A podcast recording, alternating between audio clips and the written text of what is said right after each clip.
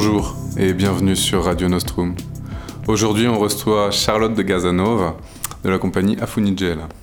Bonjour Charlotte. Bonjour. Charlotte, est-ce qu'on peut se tutoyer? Ouais, avec plaisir. Excellent, on va se tutoyer. Tu vas bien? Et ouais, et moi je peux te tutoyer donc. Allez, c'est parti. D'accord, bah tout va bien. Alors Charlotte, est-ce que tu peux revenir avec nous sur l'histoire de la compagnie Afunigel C'est toi qui l'as créée? C'est moi qui l'ai créé, oui. Euh, il y a, je sais pas, je dirais, euh, entre mon enfant 2 et mon enfant 3, donc je pense il y a 10 ans, 10 ans et demi à peu près. Et je l'ai créé alors que j'étais en... euh, je l'ai créé à l'occasion d'une d'une création, c'est bien, que je faisais avec Christian Ruspini et Celia Picciò, qui sur un texte qui parlait de funambulisme. Et d'où le nom, en fait, Avunije, là, c'est la petite ficelle. Et donc, euh, voilà, donc je l'ai créé euh, à cette occasion, euh, un peu par euh, nécessité de, voilà, euh, nécessité de créer, en fait, et, et sans, sans réelle vision de ce qu'elle allait devenir, j'avoue. Et le théâtre en Corse, il en était où à ce moment-là? Il en était. donc c'était en 2010, c'était en Balagne. Ben moi, je me suis installée, je pense que ça faisait 5-6 ans que j'étais euh, en Corse. Euh, j'étais pas très loin de l'art. Donc euh, le théâtre, il en était. euh, euh, bah, énormément d'initiatives euh, individuelles. C'était une époque qui était chouette parce qu'il y avait des. hum, euh, c'est vrai que moi j'ai vraiment j'ai eu de la chance d'arriver dans ces années-là. Euh, déjà il y avait une vraie dynamique. euh, euh, il y avait énormément d'initiatives individuelles. Il y avait des festivals comme les festivals Colom- euh, Col- Journées Colomba à Fozzano par exemple, où on s'est à peu près tous rencontrés là-bas. Euh, dont Olivier euh, Berthollet, Célia Picciò, qui, Christian, je pense que je l'avais rencontré à l'Aria. Et donc il y avait quand même, il y avait énormément de de- d'initiatives individuelles, mais il y avait aussi des lieux de rencontre, euh, de, des festivals, des initiatives euh, qui étaient toujours associatives. hein. et euh, et c'est vrai euh, aussi à Pigne, à, à, à euh, moi j'ai rencontré énormément de monde et c'est vrai qu'on s'est. voilà, en 2-3 ans, comme ça, ça m'a permis de rencontrer, de rencontrer plein de monde. Et ouais, le théâtre, il, il, il allait bien. hein. De toute Ouais. façon, ça, ouais, bien sûr, ouais, ouais. C'est quoi le rapport de l'île au théâtre? Euh, bah écoutez, ça moi je, je sais pas, euh, je, alors je suis pas scien- je veux pas parler d'un rapport scientifique. Euh, bon moi je pense que le théâtre a fortiori est partout là où l'homme est, de toute façon. Donc le principe du théâtre c'est de raconter des histoires. Donc ici en Corse il y a une tradition d'oralité et de transmission. Euh, donc même s'il n'y a pas de théâtre académique, il n'y a pas de théâtre formel, il y a très peu de lieux, on est encore sous-équipé et on était euh, encore plus, mais il y a, euh, euh, je pense que cette tradition-là de raconter des histoires, de jouer des rôles, de jouer des personnages, de même euh, d'un point de vue religieux, tous les rites religieux autour des passions, etc., où ils se mettaient en scène, les carnavals, euh, il y a tout un toute une culture de l'oralité et de je prends le rôle euh, de quelqu'un, euh, il y a une vraie culture populaire théâtrale, euh, selon moi, en Corse, qui n'a pas forcément été perdue. Et donc moi, c'est vrai que quand je suis arrivée ici, je suis arrivée à 25 ans pour exercer mon métier et je me suis, j'ai absolument pas eu la sensation, mais parce que c'était la grande mode de dire avant moi il y avait rien, quoi. Et je trouve ça d'une prétention inouïe. Euh, et je, trouve ça hallucinant et c'est faux. Donc moi, quand je suis arrivée, il y avait plein de choses et j'espère que quand je repartirai, il y aura plein de choses et que personne ne dira avant moi, il n'y avait rien. Après moi, ni avant moi. Et je trouve que voilà, il y avait... euh, et, il y a toujours eu, même si c'était pas académique, il y a toujours eu euh, de la musique, du théâtre, des... voilà. Donc... Ouais. Et euh, du coup, il y avait déjà des, salles euh, adaptées euh, pour faire du théâtre quand tu as commencé à Funigel, là, ou, ou ça manquait en termes d'infrastructure? Ça manquait. Bon, alors après, il y avait évidemment l'espace, bah, le théâtre de Bastia, l'Adia, évidemment. L'Aria, il me semble. Non, le théâtre n'était. Eh ben, le théâtre était en construction. Le théâtre était en construction ces années-là, ouais. Ou peut-être qu'il était construit. Euh, oui, oui, oui, oui, parce que oui, oui, bah alors pardon, je parle, ces, ces années-là, moi je parle en âge bébé, parce que j'ai trois enfants, donc le théâtre de l'art, il a été construit. Euh, effectivement, mais je ne sais pas si s'il était oui il était inauguré oui oui voilà je parle oui parce que j'ai on a joué d'ailleurs notre notre spectacle là-bas notre premier spectacle on l'a joué euh, au théâtre à la Stadson donc qui est l'outil théâtral que, solide on va dire que, que l'art a que l'art a permis de, fabriquer. Euh, sinon, après, euh, oui, il y, avait il y avait des infrastructures, évidemment, mais de toute façon, selon moi, on en manque encore énormément, de toute façon. Hein. Je veux dire, on n'est pas... On est... Alors après, moi, pour être très honnête, quand je me suis installée, je, je me suis installée aussi euh, parce que j'avais bossé, j'avais commencé le théâtre à l'art quand j'avais 20 ans, donc j'ai goûté aux joies de l'extérieur et du théâtre dans la nature. Mm. Et très concrètement, ce serait très malhonnête de ma part de dire que je suis venue ici pour jouer dans des salles. Absolument pas. Je suis venue ici pour kiffer de jouer devant des couchers de soleil et, et sur la montagne. Euh, et c'est encore ce qui m'anime. Euh, voilà, même si je trouve ça très pratique de jouer dans des salles et qu'on en manque parce que l'hiver, on a besoin d'être dans des salles. Mais, euh, mais je trouve que le, le je trouve qu'on est encore très timide aussi dans l'extérieur et qu'on n'investit pas du tout assez l'espace public. C'est ça que tu appelles le théâtre tout-terrain du coup? Tu peux nous en dire un peu plus? Ben le, ouais, le théâtre tout-terrain, c'est le, le, TTT, on a un peu fait notre fonds de commerce là-dessus par nécessité, hein, c'est-à-dire que donc moi je ne travaille qu'avec euh, quasiment que des comédiennes. Euh, dans, à là, c'est un, ça se veut être un collectif euh, et on essaie vraiment de garder ça. Donc beaucoup de femmes, euh, quelques hommes, mais c'est vrai que globalement, je travaille avec des femmes, que des professionnelles intermittentes du spectacle. Et donc, quand on a, on a fait ce premier spectacle, puis après, on en a fait un autre qui était un spectacle jeune public avec Camille qui est tout de suite devenu comme. c'est pas bras droit, bras gauche, quoi, mais c'était. On a vraiment après construit et fabriqué la compagnie à deux avec Camille, et après Céline Vincent est arrivé. Donc là, on est devenu à trois. Euh, et donc, il fallait qu'on mange. Il fallait qu'on joue. On avait des enfants petits et il fallait qu'on joue pour euh, nourrir et se nourrir. Et donc, comme il n'y avait pas de lieu, on s'est dit on va faire du tout-terrain de qualité pour jouer partout. Et donc, euh, les écoles, les médiathèques, la rue, les places.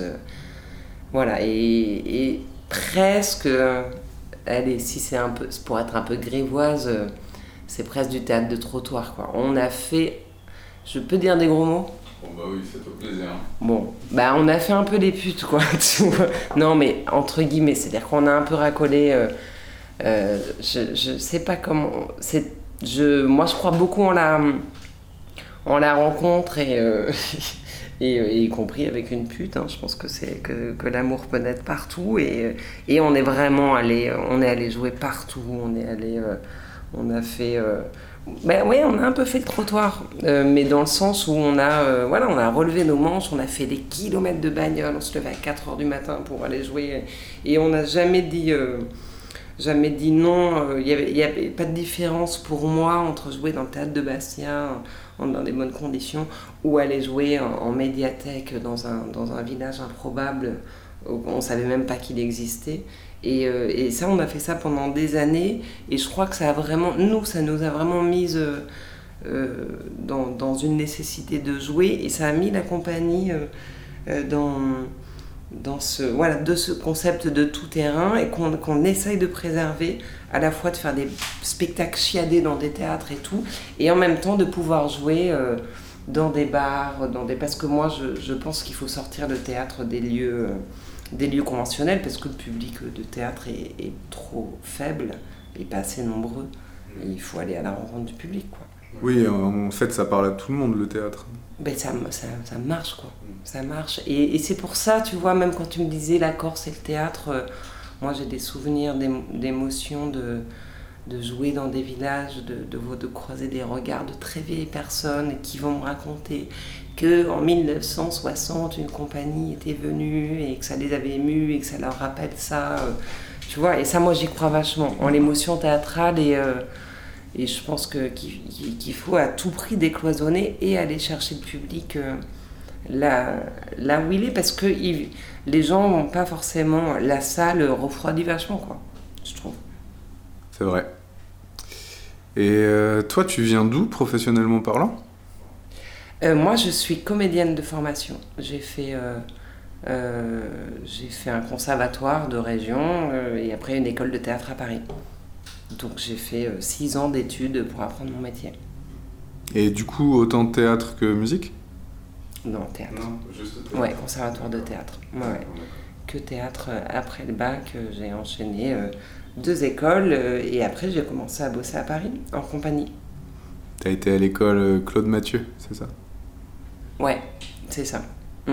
Ouais, ouais. Mais ouais, mais c'est une très bonne. C'est une excellente école. Et du coup, j'ai entendu des interviews de Claude Mathieu. Ouais. Je l'ai entendu dire des choses très intéressantes. Et notamment, il y a une phrase que j'ai retenue qui, qui m'a plu. C'est, il disait qu'il n'aimait pas la phrase de se mettre dans la peau du personnage. Parce que pour lui, on ne se met pas dans la peau d'un personnage. Un personnage, il n'a pas de peau. En fait, la peau, c'est tout ce qu'on peut lui donner.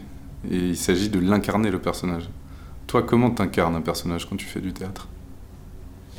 Euh, alors, euh, ouais, ouais, c'est dur comme question, mais c'est vrai que, ouais, ouais, c'est Claude Mathieu, ouais, ouais, moi j'ai de la chance, hein, parce que c'est comme un maître, en fait, un peu à l'ancienne, donc j'ai de la chance d'avoir ce maître. Et il nous disait, oui, oui, je me souviens, il prenait les feuilles, en fait, il prenait les, feuilles de texte, il disait, voilà, ça c'est de la deux dimensions, et vous, vous devez, euh, on ne peut pas rentrer dans la feuille, quoi. Donc après, c'est plus comment le texte vient à toi. Moi, je, je je je sais pas trop comment euh, non j'entre c'est sûr que j'entre pas dans la peau du personnage après euh, je pense que je me laisse traverser en fait par le texte et qu'à force de me laisser traverser je j'incarne euh, je deviens je deviens je me modifie en fait et je deviens ce personnage. Mais mais c'est plus euh, ouais ouais c'est plus euh, le mot euh, le corps et c'est vrai que je, je travaille beaucoup physiquement. Mais et après moi c'est parce que là je suis en train de travailler sur un projet où je où, je relis mes mes 25 dernières années de correspondance et de tout va bien et de et mes journaux et je relis entre autres parce qu'en école mais j'ai toujours fait ça je continue à faire ça c'est à dire que moi j'écris le journal intime de mes personnages et j'ai toujours fait ça et, euh, et c'est aussi comme ça que j'entre. Euh, c'est-à-dire que je les connais très bien, je les aime déjà, et je sais, je sais ce qu'ils ont sur leur table de chevet, par exemple. je les prends. Ben, en fait, c'est même pas. Alors, c'est de la psychologie, mais c'est du. Non, moi, je vais dans les détails. C'est-à-dire que euh, est-ce qu'ils boivent du thé, est-ce qu'ils boivent du café, qu'est-ce qu'ils aiment, est-ce qu'ils prennent le bus, est-ce qu'ils aiment le froid. et j'adore ça. Et en fait, là, je relis mes journaux et parfois, je... donc c'est moi qui parle. Et puis d'un coup, ça va être par exemple Cassandre, Cassandre, donc la, la, la, celle qui, qui, voyait tout, tu vois, qui, qui s'est fait tuer, euh, qui, a, dû coucher avec Agamemnon. Et d'un coup, dans, dans, mes journaux, c'est Cassandre qui parle et qui dit Je ne supporte pas d'avoir des visions. Et au début, je disais ça, je disais Mais attends, mais j'écrivais ça, moi, à 20 ans. Et après, j'ai dit Ah, mais non, c'était pas moi, c'était Cassandre qui parlait. Euh. Et voilà, moi, c'est une, une, de mes. Et là, encore. Dernièrement, j'ai tourné dans un film euh, et, j'avais acheté le journal intime de ce personnage. Quoi. Et j'écris euh, son quotidien, euh, son passé, son... Et voilà. Donc, donc moi, ça, c'est ce que j'aime faire, en fait. Et en tant qu'autrice, tu as la même démarche? Ouais, en fait, ouais. je me enfin, en fait, tout ça est un grand tout, et en fait, et c'est là où je me dis que tout est lié. Parce que oui, en tant qu'autrice, j'écris aussi leur, j'écris aussi leur intimité et effectivement après je les laisse vivre euh, sur le papier, tu vois, en écrivant les dialogues, en écrivant... Euh, mais, euh, mais tout part de là en fait, ouais. Et je pense que je, suis allée à l'écriture à force de faire ça en fait. Ouais, tu as commencé en tant qu'actrice et puis tu t'es venue petit à petit à l'écriture. Ouais, mm. mais j'ai toujours écrit, mais pour moi, tu vois, vraiment une écriture de, de l'intime un peu pour le boulot et puis pour, vraiment pour moi en, mode euh, thérapeutique hein, on peut dire hein, tu vois pour euh, quand tu écris ton journal intime quoi Ah, j'ai posé, euh, bah ouais, moi j'ai posé et je, je, suis assez contente d'avoir fait ça parce que là quand tu vois, je fais ma, ma propre rétrospective c'est intéressant de, de se dire qu'en fait ça fait juste 25 ans que je vis les mêmes choses en boucle.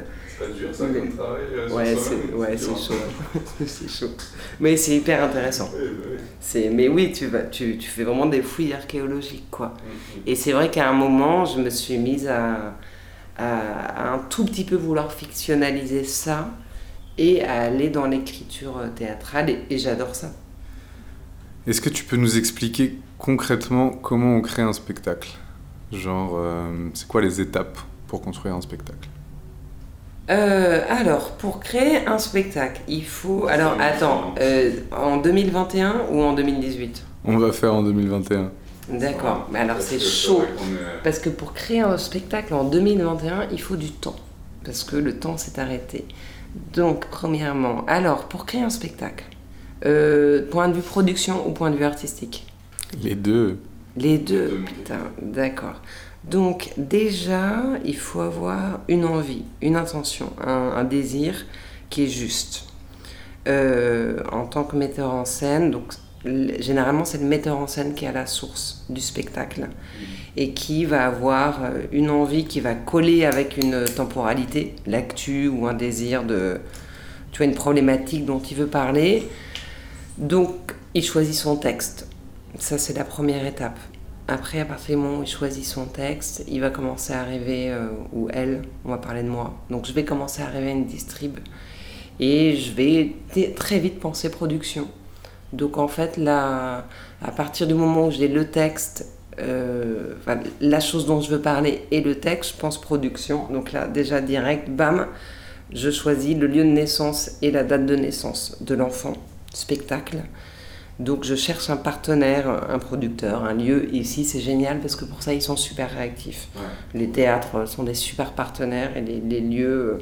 Euh, enfin, on est quand même archi privilégiés, ils répondent et ils accompagnent. Donc je choisis euh, voilà, la date de naissance. Après, je choisis en gros les partenaires euh, qui, mettent de l'argent, euh, la région, je dépose un, dossier, j'espère que ça passe. Donc ça, c'est pour tout ce qui est production et on, choisit et on détermine un calendrier de répétition. Un spectacle de théâtre, c'est cinq semaines de répétition, minimum. et entre le désir, l'idée, l'envie numéro un et les répétitions, généralement il y a un an qui s'écroule le temps de monter la production et d'être dans les bons calendriers. Et, et, là, je commence la distribution. Et de la distribution, on dit, c'est Claude Mathieu qui me disait, mais c'est vrai, c'est 80% du taf. Hmm. C'est-à-dire que c'est 80% de ton spectacle. Si tu te plantes, tu te plantes. Donc tu fais, euh, et là moi j'adore de faire la distribution. Donc moi je fais jamais d'audition, mais je fais des lectures, je rencontre des acteurs, des actrices. Après moi j'ai euh, j'ai une famille de théâtre vraiment fidèle et euh, je j'ai jamais eu vraiment de mal à, chercher des acteurs ou à voilà je sais en gros qui je tape et euh, et voilà. Et là on fait des lectures on on essaye euh, on voit si le texte tient voilà. Et après on se met à répéter. Et après donc les cinq semaines de répétition donc là bon moi j'ai un théâtre assez particulier mais on va on va loin hein, on va on va en profondeur on va c'est-à-dire que là, on passe de, de l'aspect 2, euh, tu vois, de la feuille à incarner sur le plateau. Donc euh, moi, je fais euh, voilà, avec énormément de travail physique, trouver les enjeux du texte, les problématiques, et le, l'enjeu de qu'est-ce que tu racontes et à qui et comment tu le racontes. Et au tout dernier moment, j'avoue que je pense au dernier invité qui est public. Ça, c'est le tout dernier moment c'est euh, se dire euh, bon bah ah oui c'est vrai qu'il va y avoir un public.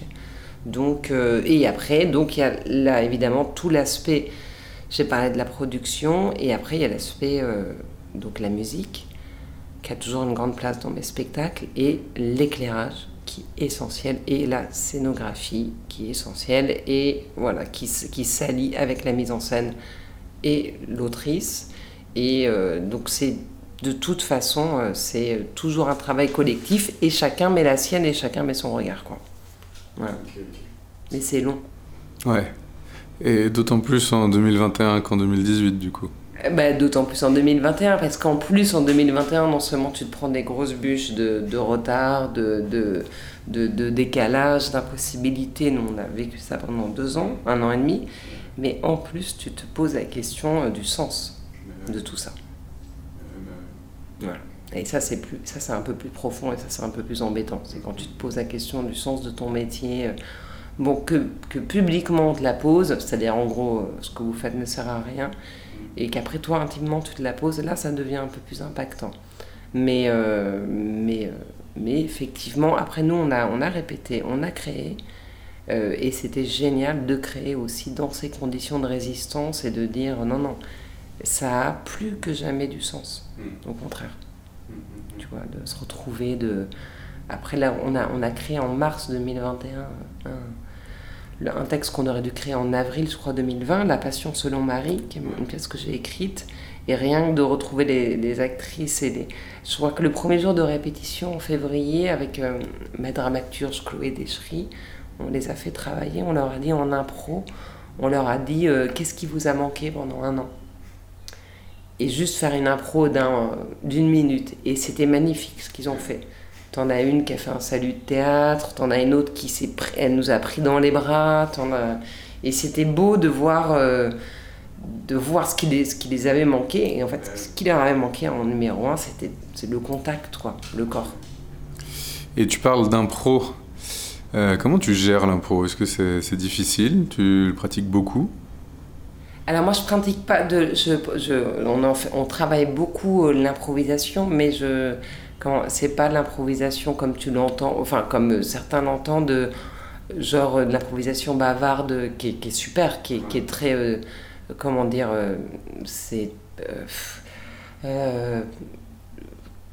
comment comment appeler ce théâtre d'improvisation, tu sais où les gens improvisent euh, tchatch et tout, ils font des matchs d'impro, ça c'est hyper drôle.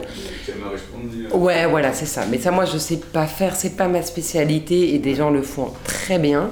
Donc, moi, quand je travaille en, en impro, enfin, je travaille en, avec une.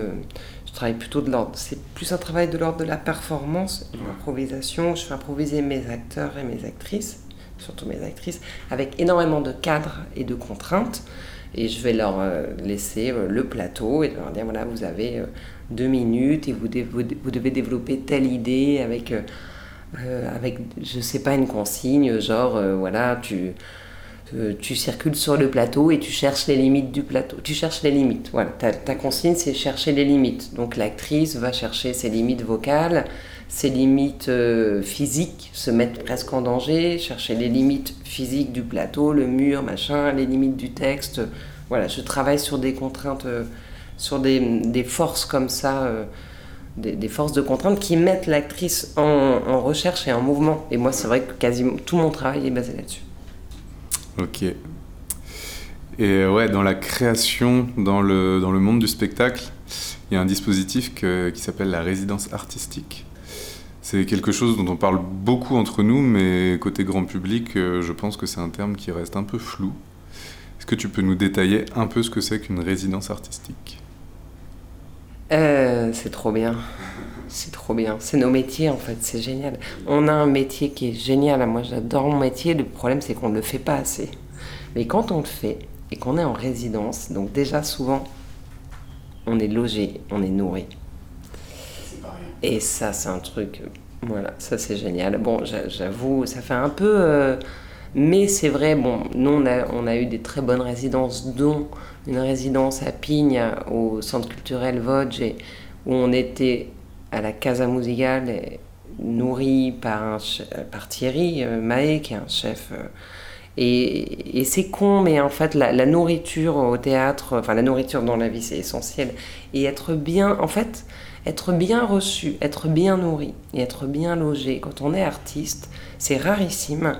Mais euh, pour pour l'estime de soi, pour l'estime de notre métier qui est tellement méprisé, on est, on est, des, on est vraiment. Ça, ça, ça racle sur tout, euh, les, contrats, tout est à la baisse. Mais quand quelqu'un te reçoit et te dit tiens, tu vas bien manger parce que je t'estime, déjà c'est énorme.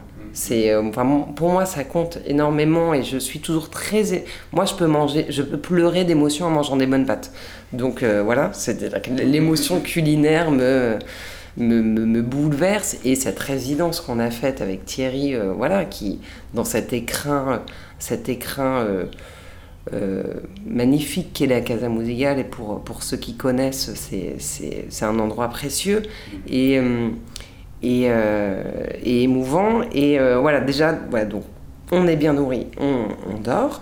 Et sinon, bah, on répète, on passe, euh, on est au plateau et on répète et on travaille comme des artisans. Et moi, c'est vrai que quand on travaille avec moi, on travaille beaucoup, genre matin, midi, soir. Et on refait, on refait, on refait. On voit pas le soleil parce qu'on travaille à l'intérieur. Et puis, euh, c'est euh, euh, mille fois sur le, sur, le, sur le métier, tu remettras ton ouvrage, tu vois. C'est ça le théâtre, c'est de l'artisanat. Moi, je fais un théâtre d'artisanat. Donc, donc, tu fais du 9h30, minuit, et tu bosses, tu vas au plateau, tu vas au plateau, et, et c'est génial. C'est génial. Voilà. Alors, dans son traité du funambulisme, Philippe Petit, il dit une phrase qui est très belle. Il dit Le funambule, c'est celui qui est fier de sa peur. Est-ce que toi, quand tu montes sur scène, t'as encore peur? T'as encore le trac? Je, je, ouais, putain, c'est beau ce que tu dis là, parce que c'est marrant, parce que le, ouais, je sais, non, mais c'est marrant, c'est beau que tu aies relevé cette phrase, celui qui est fier de sa peur, j'avais oublié, c'est trop beau. Et, euh, et justement, ce spectacle-là finissait par la phrase, euh, Christian, il disait ça, il disait, et comme j'ai peur. Et en fait, ce spectacle a été un, un peu incompris par le public, enfin, c'est pas du spectacle grand public, c'était vraiment un truc très poétique, euh, très barré, moi j'ai adoré. Mais euh, c'était pas grand public et je crois que les gens avaient d'autres attentes vis-à-vis de moi qui était un truc un peu plus bling bling un peu plus rigolo. Et là pas du tout. Je leur ai mis un truc flippant euh, et en fait j'ai mis mes peurs en fait. Et, et, et à cette époque j'avais très peur. Euh, j'ai encore très peur de euh, je, je- le trac évidemment euh, je le je le gère pas du tout c'est à dire que j'ai concrètement envie de crever mais vraiment concrètement avant de monter sur scène, je me dis à chaque fois, mais pourquoi tu te fous dans ce bordel-là? Parce qu'en plus, c'est moi qui m'y fous. C'est horrible. C'est horrible. C'est une. C'est. euh, sais pas, c'est un truc, c'est invivable, quoi. C'est c'est x10 de la torture, de. Et puis, bah, t'y vas. T'y vas parce qu'il faut y aller. Et au début, euh, donc moi je tremble, j'ai la, j'ai la bouche sèche et tout, euh, et j'ai envie de mourir. Et puis il y a un moment où tu où as une montée d'adrénaline et où tu kiffes. Et après, tu kiffes un peu proportionnellement à ta peur. Et donc après, moi, je, je peux vraiment kiffer. Mais c'est vrai que je, ça paraît un peu con, mais les, les, euh, c'est peut-être même un peu prétentieux, mais euh, je sais que si je n'avais, le jour où j'ai plus peur, j'arrête. Ça, c'est clair. Et le jour où j'ai plus peur de montrer un spectacle ou, ou de jouer un spectacle, généralement, je l'arrête. Ça veut dire que je deviens confort et ça m'intéresse plus. C'est plus ce que je recherche. Et il y a un petit shoot d'adrénaline, clairement. Et je crois que même dans ma pratique de faire euh, la, la mise en scène, ça me terrorise. L'écriture, je, je peux physiquement vomir à l'idée que quelqu'un lise un de mes textes. Tu vois, je peux me mettre dans des. ou, euh, ou m'enfermer trois jours euh, parce que j'ai envoyé le texte à quelqu'un, je sais qu'il va le lire et je peux m'enfermer trois jours euh, dans le noir euh, en pleurant, en me disant Ah, quelqu'un le lit, quelqu'un le lit. Donc ça va pas du tout, hein. c'est assez grave. Mais, euh, mais voilà, c'est. Ouais, ouais, c'est un peu con cette peur, mais en même temps, c'est. Voilà. C'est ça qui fait avancer Ça fait avancer aussi, ouais, ouais, ça fait faire des choix. euh, Et puis c'est. euh, Après, bon, parfois c'est vraiment trop paralysant, c'est vraiment trop con. J'ai vraiment pas fait des. Je suis passée à côté de certaines choses parce que j'avais trop peur, vraiment. Et c'est quoi ton pire souvenir? De théâtre? Ouais. Euh, Attends, mon pire souvenir de. Ben, je peux pas le dire. Je peux pas le dire, mais en fait, c'est quand t'es dans des spectacles que t'aimes pas, quoi. Et ça, euh, et ça c'est ça c'est horrible. Ouais, ça c'est horrible. Parce que tu, tu fais un truc auquel tu crois pas. Ça m'est pas arrivé souvent. Ça m'est arrivé une fois, justement, de, de, de pas être fier. à la fin. et ça, je pense que c'est ça mon pire souvenir. Bon, et le meilleur? Le meilleur? Le meilleur, bah il y en a plein. Le meilleur. Ah, écoute, je, je, je, Alors, le meilleur souvenir de théâtre? Le meilleur souvenir Eh ben, je. Je vais. Bon, ça, vraiment, tu te dis, la meuf, elle se la pète. Mais comme il y en a tellement, je vais parler du premier et du dernier. Comme ça, c'est simple. Donc, mon dernier souvenir de théâtre, ben, c'était il y a deux jours. J'ai joué à Ajaccio pour l'ouverture de la Citadelle. Et. Euh, et j'étais avec Jérémy Alberti qui disait du René Char et moi je lisais un texte de la sœur de Fred Scamarone et puis à la et euh, j'ai eu un vrai moment où euh, voilà je dis Fred Scamarone mon frère est mort et j'ai vraiment été traversée pour le coup par cette émotion là et j'ai regardé le public et euh, il y a eu un truc qui s'est rencontré entre le public le texte et moi qui n'était pas prévu et c'était très beau parce que c'était suspendu et donc ça, c'était le, dernier souvenir, parce que je crois vraiment j'ai toujours eu des meilleurs souvenirs. Mm. Et le premier, je pense que c'est... Voilà, j'avais 11 ans, c'était mon premier spectacle de, de, théâtre, et j'arrive sur scène, et ma grand-mère, qui était sourde, euh, commente et dit euh, Oh, elle se fait très jolie, Charlotte !» Mais donc, comme elle était sourde, elle parle hyper fort. Donc voilà, donc tout le monde éclate de rire, moi je pique un phare et je me dis, bon ben voilà, ce sera... Ça. Mais je me suis pas déstabilisée et, voilà. Et j'ai continué quoi. Hmm. Ouais. Ah, ok, euh, ouais, tout à l'heure on disait là c'est un théâtre qui est assez féminin. Est-ce que c'est un théâtre euh, féministe aussi? Ah bah ouais, bien sûr. Je te lance une perche. Hein. Ah bah ouais, ouais, c'est bien, c'est bien. Ouais, ouais. Bah oui, oui, bah bien évidemment. Oui, bon, je suis féministe, la compagnie est féministe et, euh, euh, les comédiennes et les comédiens qui travaillent avec nous sont féministes. Euh, évidemment, ouais, ouais. Mais je, pour moi, c'est le sujet du, c'est un, des grands sujets du 20e et du 21e siècle. moi, c'est mon, c'est, je suis né en 1980. c'est mon histoire, quoi. C'est mon histoire et je et je ne peux pas du tout euh, faire comme si euh, euh, cette part. Et vraiment, je, je, comprends pas qu'on puisse pas être féministe en fait. Je, trouve ça nul. Les gens qui disent non, mais moi, le féminisme, ou non, mais je suis pas féministe. Bah, tu dis, bah, si pas féministe, bah, sois féministe en fait, parce que c'est quand même très important, je pense, d'être féministe, surtout pour les hommes. Et je pense qu'il faut être. il faut, en fait, je pense qu'il faut s'y coller à un moment, homme, femme, euh, s'y coller sur, le sujet, comprendre, euh, approfondir et euh, se dire bah oui, évidemment, on doit tous être féministes et ça doit être notre obsession de, de, projet culturel, quoi, enfin de projet de, société, voilà, pour à l'international et, pour l'avenir, quoi. Donc oui, c'est un théâtre féministe. Ouais, il y a un beau travail d'introspection à faire sur ça pour tout le monde. Ah, mais il y a du taf, il y a du taf, mais vraiment, et il y a du taf en Corse. Mm. Et il faut le faire, quoi. Il faut le faire. Il faut le faire avec des podcasts, il faut le faire avec des lectures. Et moi, je, je ouais, je, deviens assez, euh, assez intolérant. C'est-à-dire que ça m'intéresse plus trop les gens qui n'ont pas fait ce taf-là. Parce que je pense que c'est vraiment aujourd'hui. En tout cas, moi, j'éduque mes filles comme ça, mon fils aussi. Euh, je, je, trouve que c'est dommage de passer à côté de cette problématique-là. Et quand je vois certains politiques ou certains artistes passer à côté de ça, je me dis, tu passes à côté de la moitié de l'humanité et du, d'un des grands bouleversements. Il y a, ok, Internet, c'est sympa, mais le féminisme, c'est quand même ça qui nous a bouleversés profondément au XXe siècle et qui continue encore aujourd'hui euh, à nous bouleverser, quoi. Donc, euh, donc ouais. Donc il y a du boulot, mais il faut le faire. Et alors, est-ce que tu penses, euh, toujours comme Claude Mathieu, que c'est l'art qui sauvera le monde. Belle phrase. il est incroyable ce type. Ouais, il est dingue. Il est euh, ouais ouais, mais c'est vrai qu'on a été j'allais dire on a été élevé comme ça mais c'est fou mais c'est vraiment ça. J'ai vraiment été biberonné à ça avec cette grande personne. Est-ce que l'art sauvera le monde? Je... Moi en tout cas l'art m'a sauvé. Personnellement euh, à, 11, à 11 ans, l'art m'a sauvé et me sauve encore je pense euh, pas tous les jours, mais presque. Et me sauve de. Vraiment. Donc voilà, est-ce qu'après, à force de sauver des individus, il sauvera le monde Claude Mathieu est un, est un, est un, est un putain d'optimiste. Donc je, voilà, en tout cas, on a besoin d'enthousiasme, on a besoin d'y croire.